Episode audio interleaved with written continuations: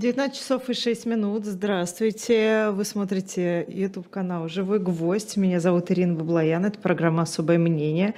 А, с радостью хочу отметить, что вы можете не только смотреть, но и слушать теперь на сайте «Эхо» а, в приложении, которое скоро появится в ближайшее время и как в привычное для вас в привычном для вас формате сможете слушать или, а, кстати, читать расшифровки вы уже можете на сайте Эхо. Вот, так что, да, обязательно а, подписывайтесь, э, подписывайтесь на телеграм-канал Эхо Новости и на телеграм-канал Эхо. А, там и все новости по развитию, соответственно, будут, и также у Максима Курникова.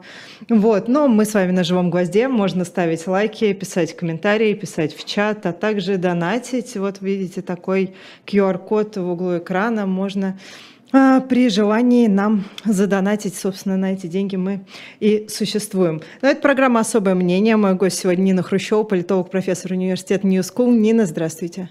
Здравствуйте, здравствуйте. Здравствуйте, рада вас слышать. Вас давно не было, как заметили а, и наши зрители, и телезрители тоже, и желают, чтобы вы как можно чаще появлялись на этом, на этом канале. Слушайте, ну банальный вопрос, который задают, мне кажется, последние дни все. Вы видели, наверное, в пятницу выступление Владимира Путина и все, что вокруг этого было. Что вообще это было? Еще как видела. А, и, как вы знаете, я люблю пропаганду. Это вообще мой хлеб. И я им восхищаюсь, хорошей пропагандой. А, это, конечно, была такая как бы, общая каша всего с добавленными листьями моркови и какими-то посулами на какое-то совершенно непонятное будущее. А, э, такое огромное. В общем, это, конечно, нужно было переварить. Знаете, когда вы едите кашу, и в ней она у вас так застревает в животе, как большой комок чего-то, и вы даже не знаете, что вы съели. Вот примерно так.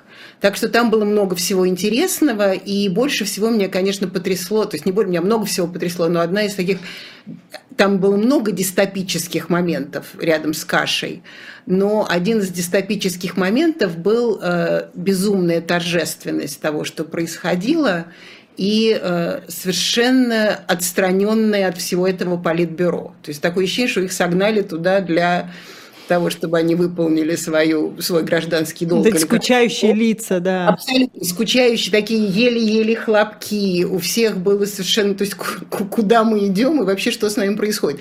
И, конечно, вот это было, вот этот дистопический момент разрыва между политикой, реальностью, пропагандой, будущим, Э, ролью России в мире, политбюро, президентом и так далее. В общем, это, конечно, на меня произвело безумное впечатление. Но вы знаете, как э, многие говорят, что Путин сам себе, он там, возможно, вычищает как-то речи, которые, э, значит, он должен произносить, но он сам их не пишет, им пишет, ему пишет целая команда. То есть я бы еще поняла, если бы он сам писал подобную речь.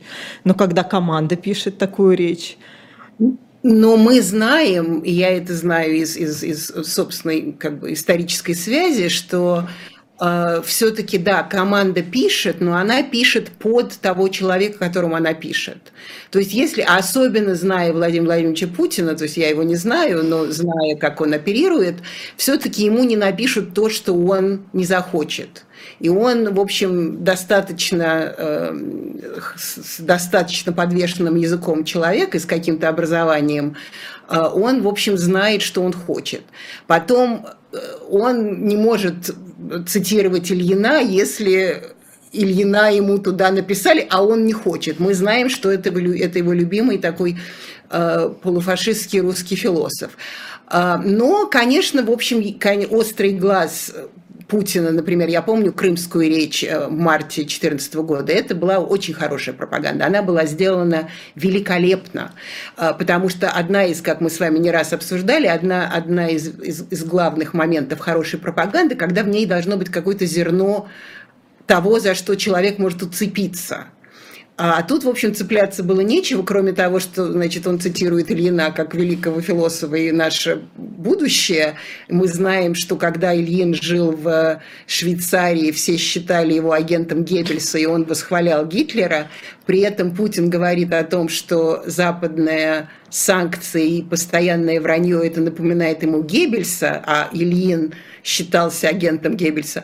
А, то есть вот такие какие-то совершенно, то есть, в общем, хороший пропагандист такие вещи э, так уж откровенно э, пихать не будет. В общем, это напоминает больше такую сталинскую формулу, когда у тебя абсолютное облако э, никак не связанного с реальностью текста, и ты говоришь в 1935 году, когда у тебя люди мрут как мухи, жить стало лучше, товарищи, жить стало веселее по поводу стахановских подвигов, то, что, и мы знаем, что это тоже было абсолютно такое э, конструктивное создание для, для пропаганды. Поэтому, в общем, это, конечно, была такая речь, которая показала... А главное, что это все произносится на фоне того, что мы не знаем, сколько точно, но, в общем, возможно, до 500 тысяч, а то и больше людей ушли от этого будущего, которое Путин обещает нам завоевывать. И мы видели его, я знаю, что вы видели вживую эти э, кадры на границе с Грузией, эти кадры на границе с Казахстаном. То есть, в общем, это, конечно, такое уже абсолютная война, это мир, э, э, ignorance and strength, это, это невежество, это сила и, и, и так далее, и так далее. То есть я каждый раз это говорю, что Джордж Орвелл сейчас отдыхает, но он в, он в пятницу, он просто совершенно, он просто сказал, что я даже не думал, что та э, та, тот роман, то есть то, то, та работа фикции, то есть та работа художественной литературы, которую я написал, в общем, практически существует в полном размере сейчас в современной России. А можем ли мы сделать вывод, или это очень примитивно, что либо ну вот вы говорите, что крымская речь, но она действительно была на порядок выше, чем вот это. Что либо намного, у него пиарщики намного. изменились, либо он меняется и команда вся меняется целиком, целиком с ним. Ну, в смысле, не меняется, в смысле, люди меняются, а в смысле, сознание меняется их целиком. Я думаю, абсолютно. Я думаю, и сознание меняется, и, в общем, и страна меняется. Все-таки 2014 год – это не, э, не 22-й. Э, в 2014 году он там был 14 лет, а сейчас он уже 22 года и люди меняются. А потом все-таки я, я думаю еще, что, в общем, определенная такая, определенный момент потому что Путин, в общем, он, э, как сказать, он, он всегда выигрывает. У него вся психология построена на том, что он проигр, поиграть не может. А сейчас, в общем, ясно, что все эти действия последнего месяца это, в общем, загнанный в угол, э, загнанный в угол Кремль в определенной степени. И я думаю, и, и, и чем больше, то есть это еще речь, вот чем она еще меня так расстроило, потому что я все-таки ожидала лучшей пропаганды от этого Кремля, а, тем более, что у них были прекрасные, прекрасные примеры раньше, а, что это, в общем, а, речь проигравшего, который делает из этого огромную кашу и такое огромное просто облако всего, чтобы в этом утопить абсолютно сознание, что ты, что ты проигрываешь и что ты загнан в угол.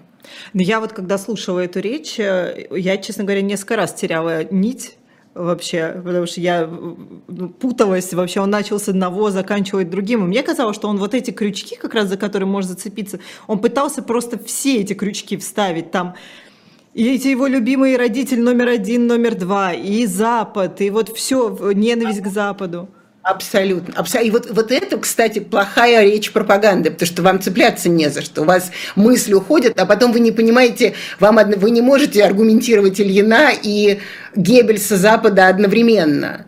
А, то есть это все, в общем, они каким-то образом должны в определенной степени складываться. Они не складываются. Например, как вы помните, а, значит, ужасные люди – это те, кто отдали Украине Э, раздавали территории, да, значит, э, э, Ленин и Ельцин. Правда, Ельцин был не упомянут, но, в общем, плохие советские вожди.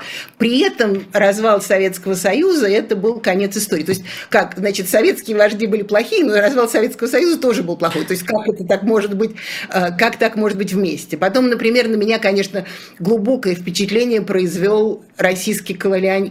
Россия, Россия как колония Запада, потому что империя это мы, но оказывается мы еще и колония. То есть тоже, в общем, какие-то...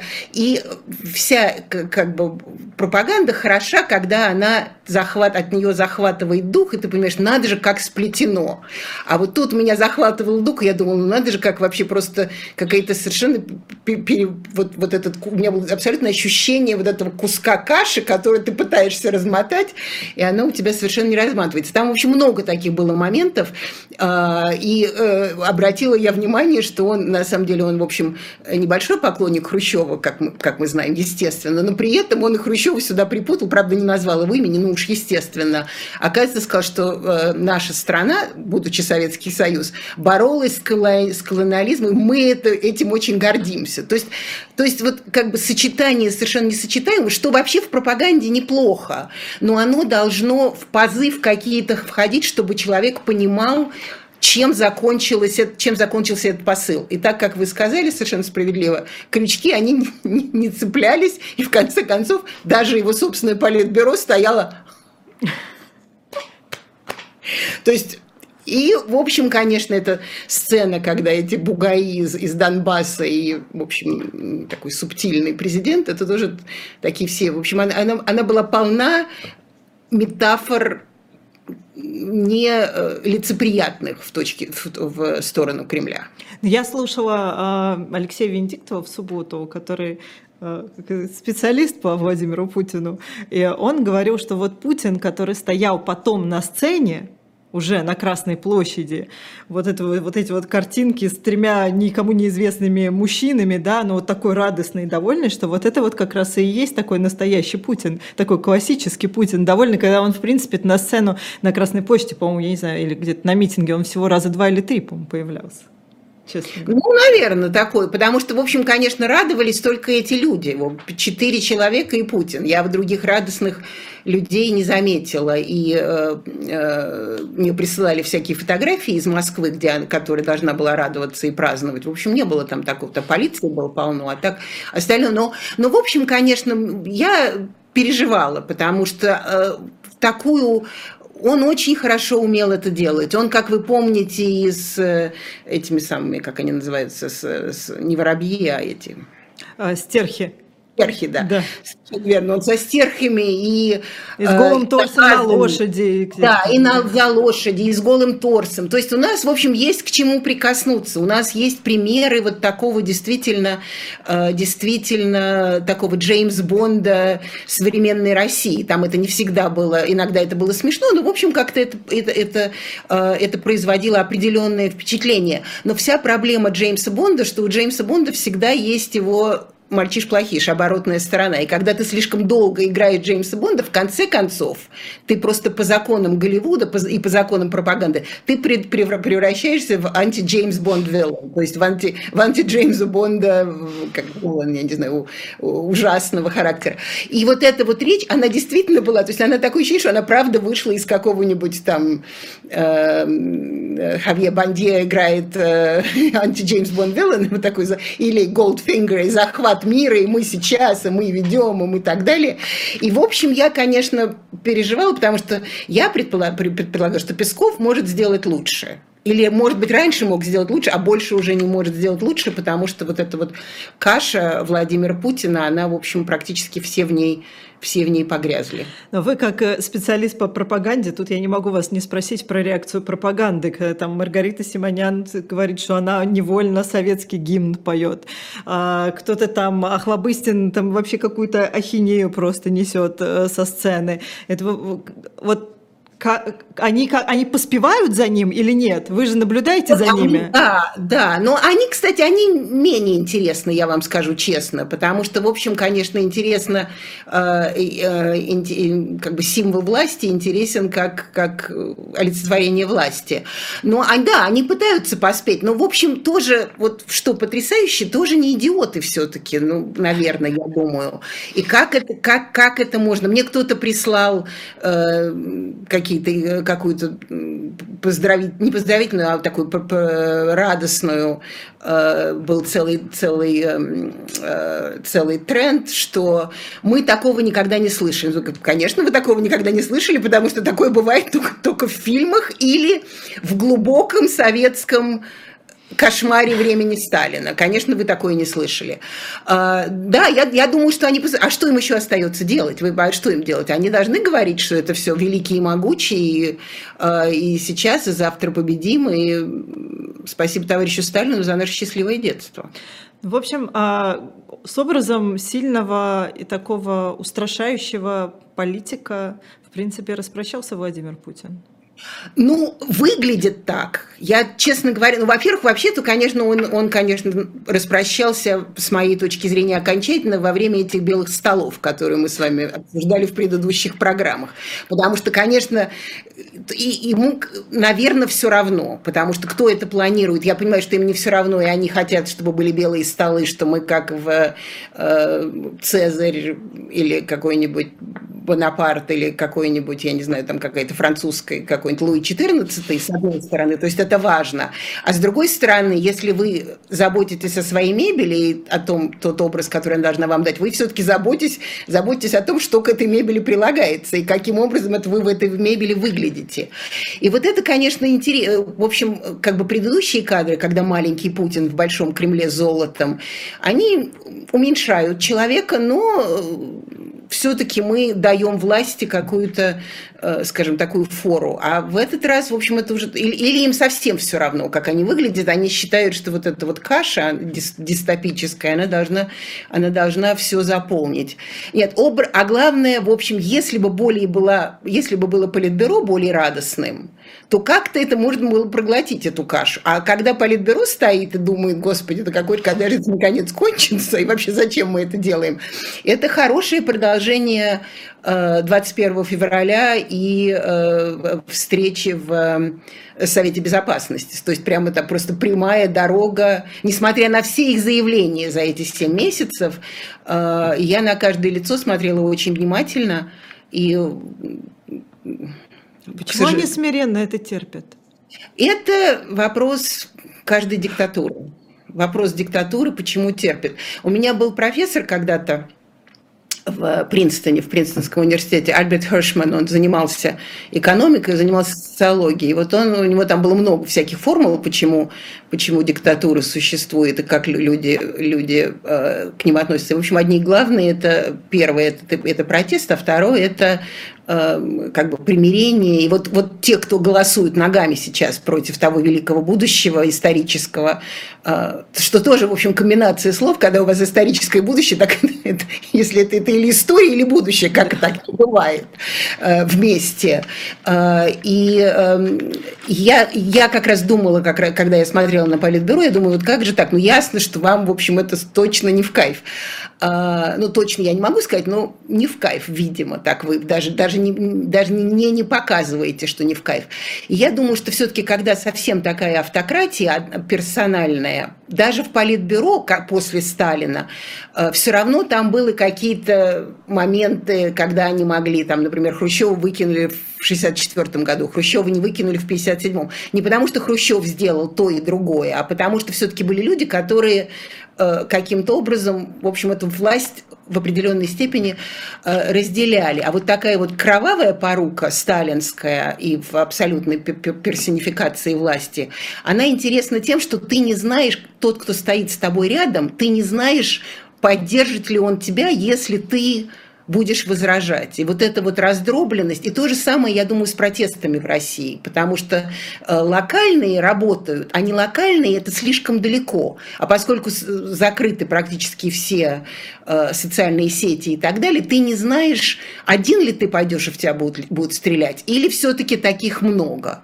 Э, я думаю, что в какой-то момент что-то такое может сломаться, но вот пока вот этот вот от, лучший отказ и, э, и уход – это вот как бы вторая формула протеста, но не активного. Но еще одновременно мне очень на меня, конечно, произвело впечатление э, вот эти кадры, которые вы сами видели и были в них э, э, исхода, и одновременно э, вот эта вот речь, в которой как бы все должны сразу бежать и защищать вот эту вот кашу э, русскости между или и, и чем-то еще. Одновременно вы должны быть энтузи, энтузиастическими. Но как вы можете быть энтузиастическими, когда вся формула путинской власти была построена и куплена апатией населения? То есть вот эти вот дистопические, абсолютно несовпадающие такие оксюмороны, они сейчас, с моей точки зрения, проявляются больше, чем когда-либо. Хотя вообще русская власть, в принципе, и русское, э, русское общество, оно довольно двуглавое. И это в этом очень важен двуглавый орел. То есть оно такое, оно не имеет э, оно, географический оксюморон, сама, сама Россия, что Восток, что Запад, э, и, и, и символический, и, и даже и политическо-социальный, и так далее. Но вот, вот сейчас они какие-то, все такие эти символы, они просто все превратились в противоречащих себе мутантов. А на кого тогда ну, просто кажется, что эта речь просто она в пустоту была. Абсолютно. То есть даже Бабу. его верная подданная Матвиенко еле глаза открывала. Вот, я, я на нее смотрела, и на Патрушева смотрела. Ну, ребята, ну вы хоть как-то поднимите там эти свои. Медведев, по-моему, он заснул, да, ведь? Он как все, ну, это, да, классический классический Медведев. То есть вот это вот, и это, и это, конечно, формула э, диктаторской авторитарной власти, когда она, и, ну, еще я думаю, она еще была рассчитана на, ну, во-первых, конечно, послать всем э, как бы идею, что вы меня не остановите, я сделаю все, что очень, очень э, сейчас напрягает э, западные, э, э, западных всех и лидеров, и СМИ, и все, все остальное. Но одновременно я думаю, что это был вот посыл, конечно, конечно, опричнинский. То есть нам сказали после 24 февраля, что если шаг влево, шаг вправо по поводу спецоперации угу. будет плохо. А тут, если вот сейчас будет так, и поэтому все, кто, ну, пока еще до этого не дошло, но, в общем, по этой колейной дороге, по которой он идет, это следующий какой-то должен быть шаг. То есть, если вы не будете относиться к этой территории как к русской территории, а значит, эту русскую территорию будут долбать, а вы, значит, эту русскую территорию не будете защищать, то, значит, вы все предатели, и так далее, и так далее. То есть это еще посыл обществу, что э, это так и никак и никак по-другому, и только посмейте к этому относиться каким-то другим образом. И я думаю, что поэтому еще уже Запад не просто там оппонент, а уже просто как бы враг, который, которого нужно уничтожить, остановить, остановить любой ценой. То есть там инагентство и все остальное, это, в общем, будет еще более широкая дорога. А вот, э, кстати, про Запад. Путин, как мне кажется, вообще в этой речи сказал там всего, наверное, две важные речи, э, вещи про переговоры, а, что вот мы готовы к переговорам, но это не касается присоединенных уже республик. И а, сказал про, про то, что США создали прецедент с ядерным оружием. Да. И вот мы... А есть ли какая-то какая реакция на вот эти вот заявления на Западе? Безусловно. И, кстати, я помню, что в самом начале было большое обсуждение, потому что, в общем-то, все-таки в определенной степени, какая бы это ни была пропагандистская или плохо пропагандистская речь, все-таки Россия в любом случае как бы и осажденная крепость, и то, что и вот то, что Мария Захарова все время говорит, это зеркальный ответ. То есть вроде Запад все начинает, а мы только так. эти инагенты, которые совершенно извращены по сравнению с тем, как это происходит в Америке, но тем не менее, значит, а раз они, значит, значит мы тоже. И я помню, что... Ну, колония самом... же должны как-то... Да, абсолютно, совершенно, абсолютно. И а, а, к тому же по-прежнему супердержава. Раз какая была супердержава, была зеркальная, значит и сейчас, значит и сейчас тоже будет зеркальное отражение. И я помню были огромные дебаты в самом начале, в конце февраля, в начале марта э, о том, как это может развиваться, и о том, что поскольку раз было Хиросима и Нагасаки, э, то а что они сделали, а почему мы не можем? То есть Путин, наконец, через 7 месяцев дошел до того, что уже придвигали многие в самом начале, что это так, что это так, э, что это так может быть. Не знаю, там я не могу сказать, может быть, э, Алексей Венедиктов лучше знает, что у него в голове и сделает ли он это. Но в общем у него вот этого, почему это еще была речь про человека, который проигрывает, потому что он говорил так, как будто он говорит с позиции силы, а с какой позиции силы? То есть это единственное, что тебе остается. Раз это единственное, что тебе остается, ты только можешь надеяться, что те, кто тебя слушают, подумают, что ты имеешь это в виду. Он сказал, я не блефую. И тогда они будут меньше сумасшедшие, чем ты. Кстати, в пропаганде есть такая даже теория, она называется Madman Theory, то есть теория сумасшедших. сумасшедших. Да, совершенно верно. Ее, привлек, ее часто употреблял, э, например, Ричард Никсон, ее употреблял Дональд Трамп. Э, то есть ты как бы своей аудитории говоришь, что я такой сумасшедший. Это, помните, был даже фильм э, «Сумасшествие короля Георга IV, угу. да, короля Георга.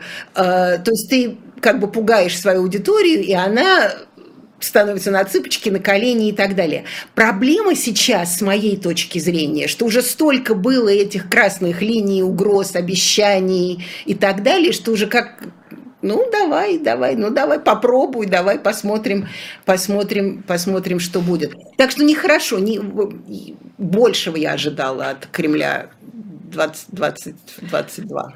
А, я не очень хорошо знаю этого человека, но вы наверняка скажете, вообще стоит ли прислушиваться к его словам и занимает ли какую-то роль сейчас. Сегодня я видела, что экс-глава ЦРУ а, Дэвид Петрус сказал, что если Россия применит ядерное оружие, то мы, соответственно, уничтожим все существующие войска на территории Украины, включая Крым и, а, более того, все корабли. Стоит ли серьезно относиться да, к этому? Пропаганда тоже, как вы понимаете, она не, не изобретена в Советском Союзе или в в других странах, и не в нацистской Германии, и не в, я не знаю, там где, в, в Южной, эм, в, Зим, в Зимбабве или в Южной Африке и так далее. То есть пропаганда, она, она древна как мир. А, там тоже пропаганда, и э, разные аналитики и разные комментаторы и разные бывшие сотрудники того, другого, пятого, десятого говорят разные вещи. А, например, мы слышим из Белого... Может быть, но мы слышим из Белого дома, например, что они, во-первых, не думают, что Путин это сделает, может быть, они не думают, а может быть, они просто хотят сказать, мужик, мы тебя слышим, успокойся. А, а с другой стороны, а, в общем-то, им, да, у них столько оружия, что им и даже и не надо это. И таким образом России будет еще хуже. То есть она употребляет оружие, ее потом доуничтожают э, conventional, как будет, обычными, не знаю, как будет, conventional arms, э, обыкновенными, да, обычными типами, э, типами, типами вооружения, и она остается, помимо того, что у нее еще много проблем, она еще остается абсолютной э, страной-изгой по поводу того, что она это использовала. Все крики по поводу того, что была сделана Хиросима и Нагасаки, Америка потом долго искупала эту вину. И долго платила за эти грехи. Так что, в общем, конечно, для будущего, вот это вот все тоже светлое, я все к тому, что нам в речи обещали историческое будущее э, и э, справедливый многополярный мир, в общем, пропаганда не вкладывается даже в элементарный анализ того, как это может работать. Но ладно, давайте мы с вами самый ужасный вариант с ядерным оружием э, отложим. Да, Отложим. пока, отложим. да, будем надеяться, что будем надеяться, что вокруг э, есть люди, которые еще адекватно мыслят и могут как-то э, помешать подобным планам, если они все-таки есть. Но вот сегодня, значит, Государственная Дума голосовала, и Вячеслав Володин сказал, что теперь 89 субъектов в Российской Федерации э, как вот такая вот система политическая, вообще как такое государство, как Россия, как долго оно в таком виде может вообще существовать, когда практически, ну нет, ну весь цивилизованный мир не признает но это вот замечательный вопрос, и на него, к сожалению, совершенно абсолютно нет, абсолютно нет ответа, и я, честно говоря, совершенно не представляю, как это они будут э, делать. И, кстати, вы одновременно вы слышали сегодня уже вдруг, э, что оказывается там Донецк, Луганск остается там, да, это все в, в, в, этих, в этих границах, а вот другие мы будем обсуждать С границы. Людьми. Да, вы только что их признали. Что вы, а вы не могли обсудить до того, как вы их признали? Или когда Потому... вы их опрашивали, вы же у них спрашивали, вот, собственно. Конечно. Почему вдруг мы сегодня? Потому что все-таки те территории, они э, не, не, не, не, не, не держатся очень точно. И там какие-то Э, там и с украинской стороны, конечно, огромное количество пропаганды, но мы тоже знаем, что э, Россия эти территории теряет, какие-то территории теряет. То есть там это все болтается. Когда сидел Пушилин даже он не, про, не пролил ни слезинки и подписывал эти договоры, у него забирали в это время, в это время Красный Лиман. Хотя до этого он сказал, что Красный Лиман там все, все держит. И то же самое, вот я сейчас читаю все время параллельные информации, то с одной, то с другой стороны. Да, в режиме что... реального времени наблюдаем. Да, это. абсолютно. То есть что и то, и другое говорят, что мы это взяли, мы это взяли, и та, и та, и та, и другая сторона. То есть как это себе будет, как это вообще будет продолжаться совершенно непонятно. И, в общем, все-таки за 22 года можно было себе представить, что есть определенный опыт правления, не политика, предположим, а правления все-таки, и ты все-таки должен иметь какой-то план «Б». То есть, если ты уверен, что ты выиграешь, то тогда ты делаешь референдум. А если все-таки это как-то висит в воздухе, то ты, может быть, подождешь. А если ты все-таки все равно делаешь референдум, то ты потом не говоришь, что мы будем обсуждать границы. То есть все какой-то совершенно просто король получается голый, то есть он наденет какую-нибудь часть вот здесь тело закроет, открывается где-то еще. И это нехороший, это bad look, это вообще совершенно плохой лук для, э, для, этого, для этого президента. Но они идут вот про этой колее, просто такое ощущение, что их кто-то кто-то кто-то толкает и делают один шаг, э, как бы questionable, то есть шаг, который э, заставляет задавать вопросы. Ведь вся идея тоталитарной власти, она не должна вызывать сомнения. А когда она начинает вызывать сомнения, это начинаются очень большие проблемы. И за последние сколько-то времени, к сожалению, очень много стало, стало сомнений. Тоталитарная власть не терпит сомнений. Она для того и тоталитарная. Какая же тогда она сейчас? Ну, пока она такая, но она не рушится. Выглядит. Ну, не, не знаю, это трудно так говорить, рушится трудно, потому что э, режимы и, и колоссы на глиняных ногах тоже могут какое-то время стоять. Я просто говорю, я, я это только, я говорю с точки зрения анализа пропаганды, потому что пропаганде, вот, по, по пропаганде тоталитарная власть должна быть сильная, она должна выглядеть сильно, она должна действовать сильно, а когда она действует сильно, она то есть вот она говорит, мы защищаем, мы идем, и у тебя 500 тысяч человек одновременно бегут из страны. То есть тут как-то вот эти вот все оксюмороны, они, они производят нехорошее не впечатление.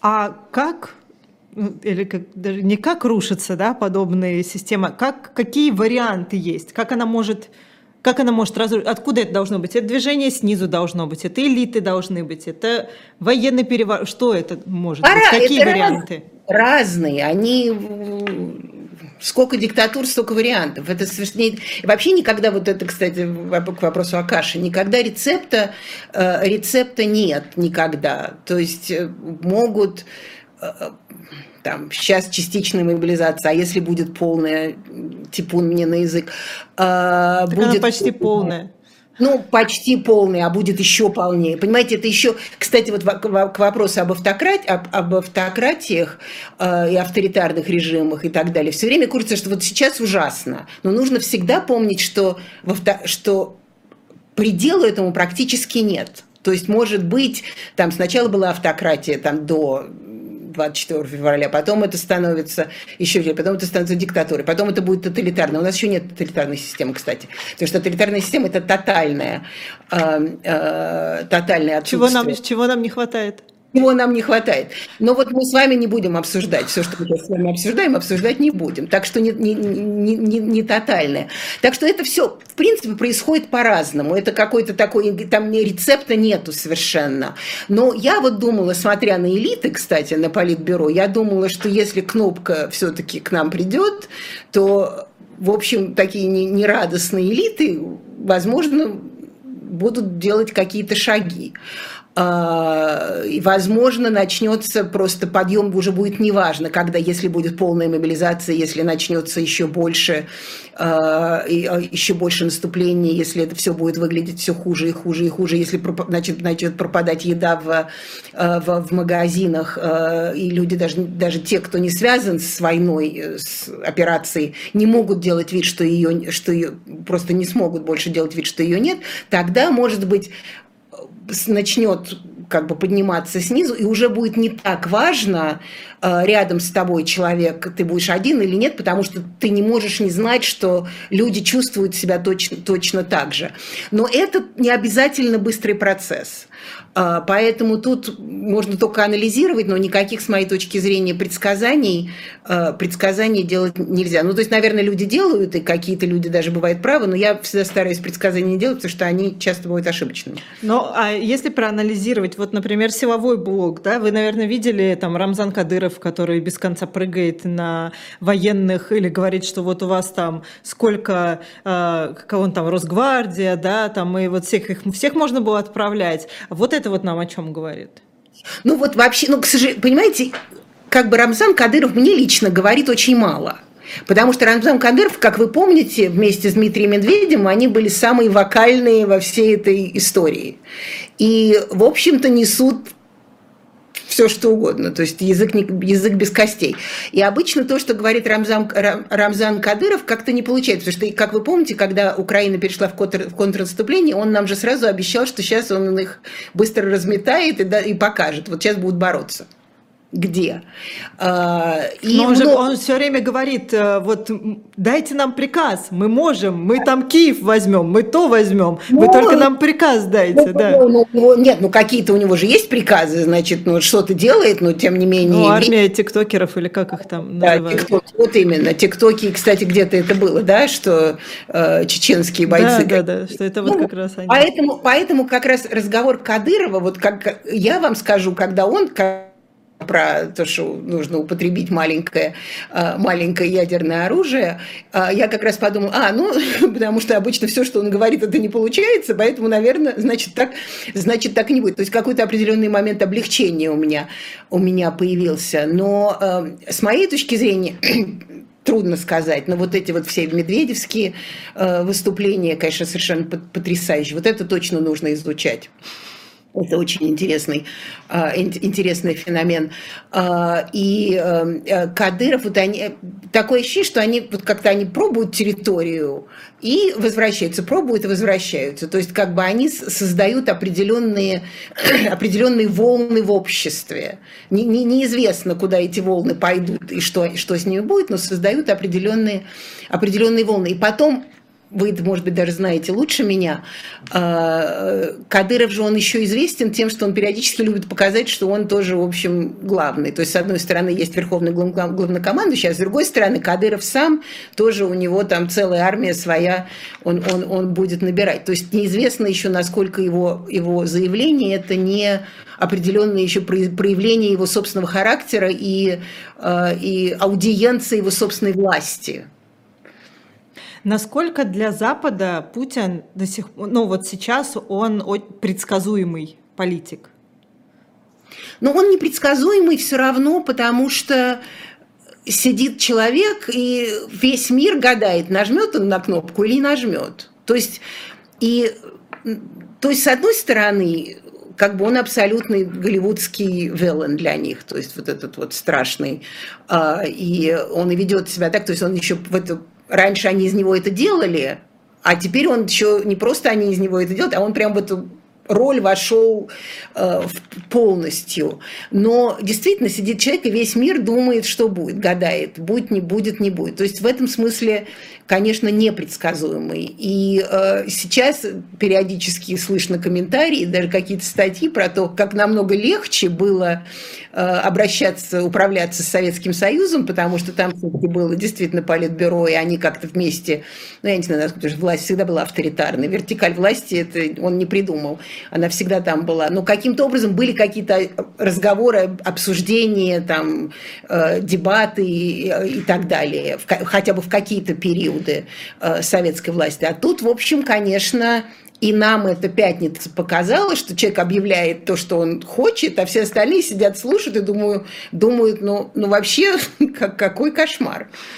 Еще одна тема, по которой мне интересно, вы, лучше меня знаете, потому что вы наверняка читали в прессе всю реакцию, которая была на взрывы на Северного потока. А, и там одни обвиняют, соответственно, все говорят, Россия сама, кто-то говорит, что это Украина, кто-то говорит, что это Америка, разумеется, которая это больше всех выгодно. Как они на это реагируют на Западе?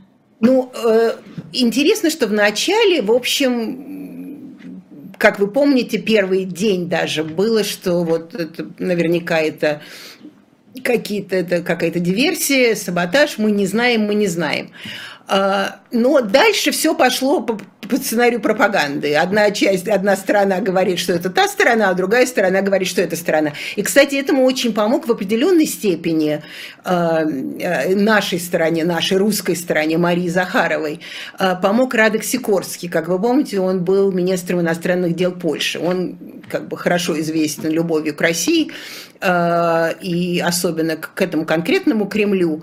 Поэтому он сразу написал э, «Северный поток», эти повесил фотографии и сказал «Спасибо, Америка». То есть как бы даже Америка упала в обморок, что вот ее прямо сразу свой собственный как бы э, друг, Элай, ее как бы сразу в этом начал, начал подозревать. Ну, в общем, да, выгодно, конечно, и Америке выгодно, и Польше выгодно, и Украине выгодно.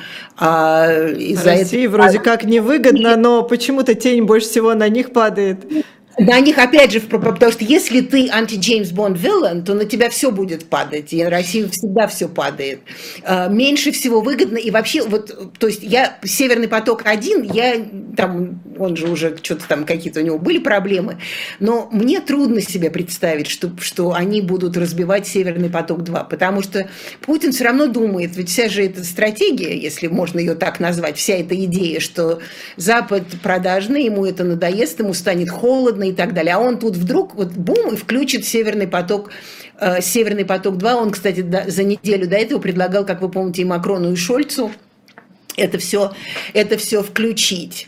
А, но э, Украина говорит, что мы себя ведем как Масад, нас тренировал, мы вполне сейчас как действуем как Масад, и Борис Джонсон, они перестали это говорить, но Борис Джонсон, у которого тоже был язык без костей, как мы помним, а, и он говорил, что да, мы тренируем диверсии Украине, это очень важно в их партизанской войне и так далее, и так далее.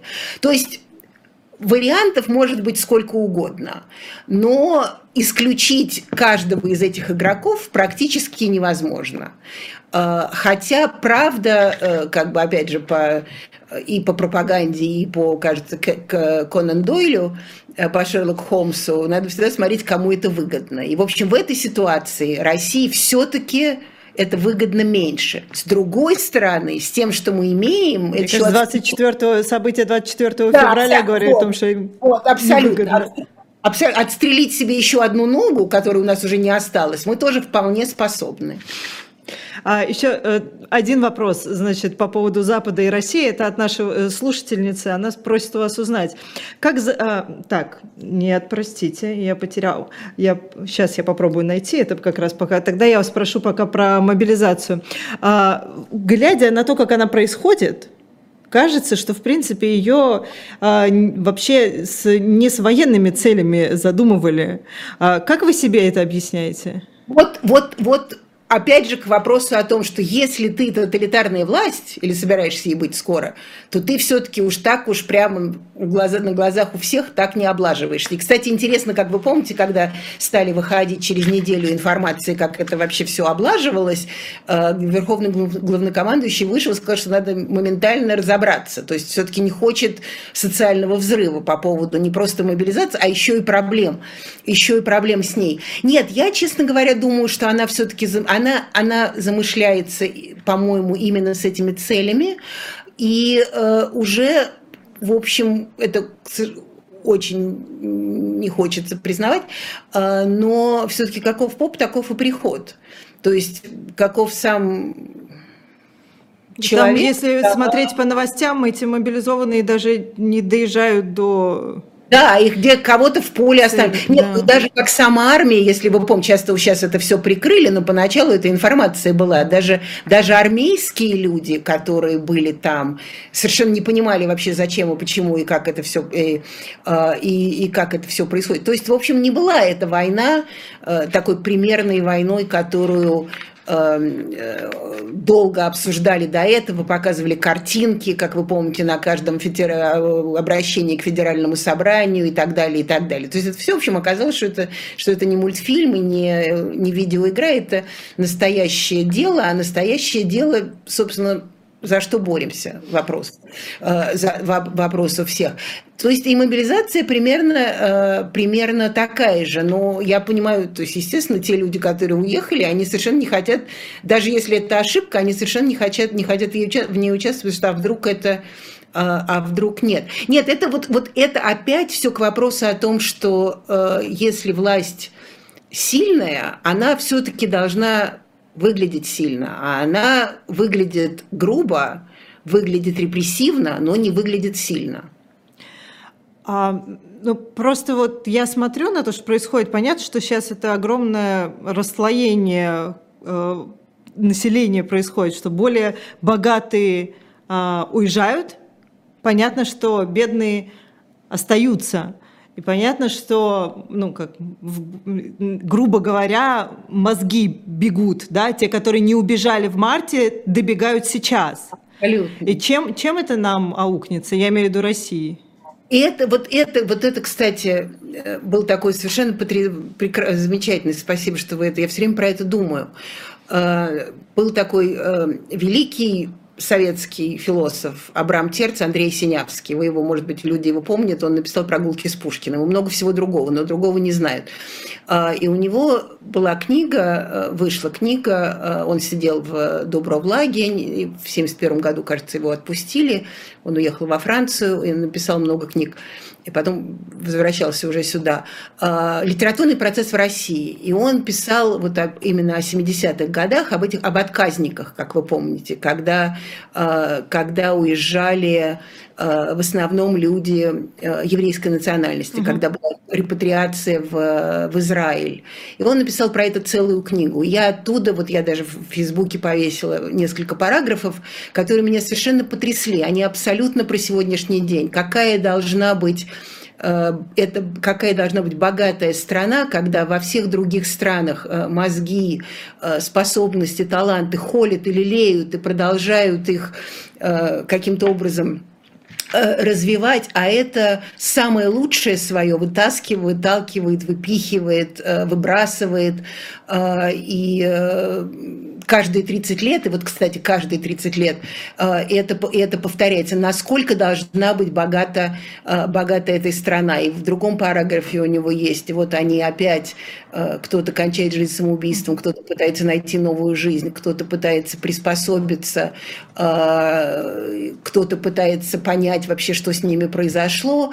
И безумная фраза э, «Россия мачеха, они тебе этого не простят». И вот я в этот раз все время думаю, Россия, Россия мачеха, за что ж ты так ненавидишь, за что наше правительство всегда, во все времена ненавидит свое, свое население больше, чем она любит, чем она любит свою власть. Ответ есть у вас?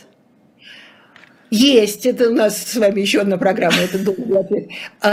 И э, это, конечно, очередное, очередное разрушение российского генофонда, очередное разрушение, которое каждый раз, то есть вот сохранность этой власти, сидение там на этом троне в Кремле для них важнее, чем развитие страны.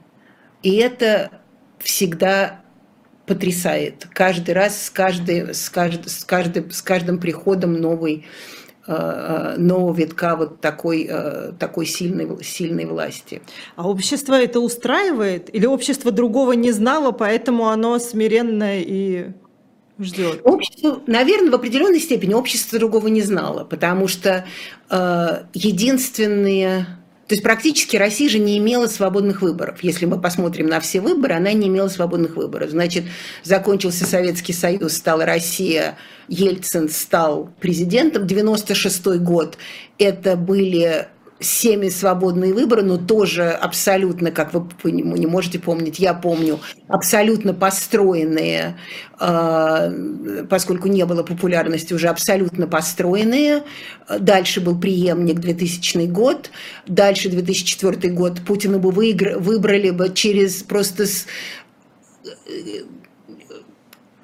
полетом. Все равно эти выборы украли просто потому, как сказал один журналист американский, он сказал, их украли просто потому, что он не мог себе помочь. То есть на всякий случай они все равно не верят. 2008 а, год – это не выборы, опять преемник, 2012 и так далее. То есть Россия выборов никогда не имела. Вот эти все разговоры про демократию в Украине, где угодно, все равно выборы там, какие бы ни были все равно выборы, все равно есть у, народа э, э, какой-то голос. Здесь нет. Я думаю, что еще проблема в том, что, что русские люди, это я очень, очень общо говорю, это не, угу. не всегда так, но по формуле русские люди выбирают того, кто бы над ними владел выборы демократический, вы выбираете человека, который бы устроил вашу, э, вашу жизнь лучше. И это совершенно... Нужно будет нести ответственность. Это нужно нести ответственность. И, кстати, вот когда в 2012 году были безумные-безумные протесты, я помню, что я думала, что все-таки, когда страна выходит защищать свою свободу и демократию раз в 25 лет, она этой свободы и демократии не заслуживает, потому что все-таки ее как бы полагается о ней думать и защищать и помнить нам в 2018 году, в 2020 году, когда был этот референдум непонятный э, и, э, и так далее. То есть в этом смысле это проблема. Ну и, конечно, размер, потому что все-таки размер это, это он, он, он как бы не дает возможности людям объединяться в такую сильную, в, политическую силу, которая могла бы пр противостоять власти. У нас с вами э, где-то три минуты осталось. Я нашла этот вопрос от слушательницы, которая очень просила его задать. Как с Запада выглядит реалистичный вариант восстановления доверия и отношений с постпутинской Россией? Это гениальный вопрос. И я все время думаю, что после того, что с нами вот сейчас произошло за последние 7 месяцев, это будет так трудно. Это было невозможно, уже очень трудно Горбачеву, а все-таки тогда была другая ситуация. Помните, как э, Маргарет Тэтчер уговаривала Джорджа Буша, что он, он действительно это mm-hmm. имеет он действительно это имеет в виду. Нам будет очень трудно вернуть доверие, и мы должны сами этого хотеть. Мы не должны бегать э, с флагами и кричать, что надо э, Украину поработить и, и так далее, что мы империя, и мы самые главные. Это не значит, что я говорю, что надо что-то развалить. Просто нужно действительно думать о том, что мы цивилизованные западные люди, что если у нас политика монголо-татарская еще оттуда, все-таки наша социальная и культурная жизнь, она западного единого образца. Давайте ее все-таки как-то соберем в одно место, в одну кучу, в одну, в одну формулу и будем, и, э, и будем в ней продолжать. Потому что не работает. Монголо-татарская в 20, 21 веке уже точно не, не, не, не будет. Монголия более демократична. Монголия это, сказала, это правда. Приходите к нам. То есть, ну как нам не стыдно? Мы европейская страна, хоть и недостроенная. Зато мы империя. Не за то. Не за то. Ну, империя, ну. А кто, а во-первых, кто эту империю видел, во-вторых, империю съесть нельзя. Но а, говорят же, американские политики говорят, что вот э, как только Путин там сдаст назад, то сразу и санкции все отменим. Вот, а отмена санкций, ну то есть это просто популизм или нет, это все это процесс. Это вначале это могло быть, но поскольку Путин все время поднимает планку, уже сейчас это будет очень трудно. Чем дольше, чем дольше это происходит, тем, тем труднее это все вернуть назад. Поначалу, как казалось, что если вот это каким-то образом, э, каким-то образом эм, э, размотать, то это может быть. Нет, это в том-то и дело, что мы вот в эту, в эту практически загнан, уже это все, и он загнан в угол, и мы загнаны в угол. Из этого угла будет выходить, с моей точки зрения, очень трудно и, и очень небыстро. 30 секунд на ответ. А в 2024 году Путину возможно победить на выборах? Ну, в смысле, нарисовать-то можно, но люди это воспримут? Ну, во-первых, до 2024 года еще много всего должно произойти. Не могу сказать. Я думаю, что, я думаю, что уже нет. Я думаю, что уже вот это вот вся credibility, то есть доверие, оно после 21 сентября стало ясно, что вот, что вот это историческое будущее России, оно очень многих людей не устраивает. Нина Хрущева, политолог и профессор университета New School. Меня зовут Ирина Бублен. Спасибо большое. Пока.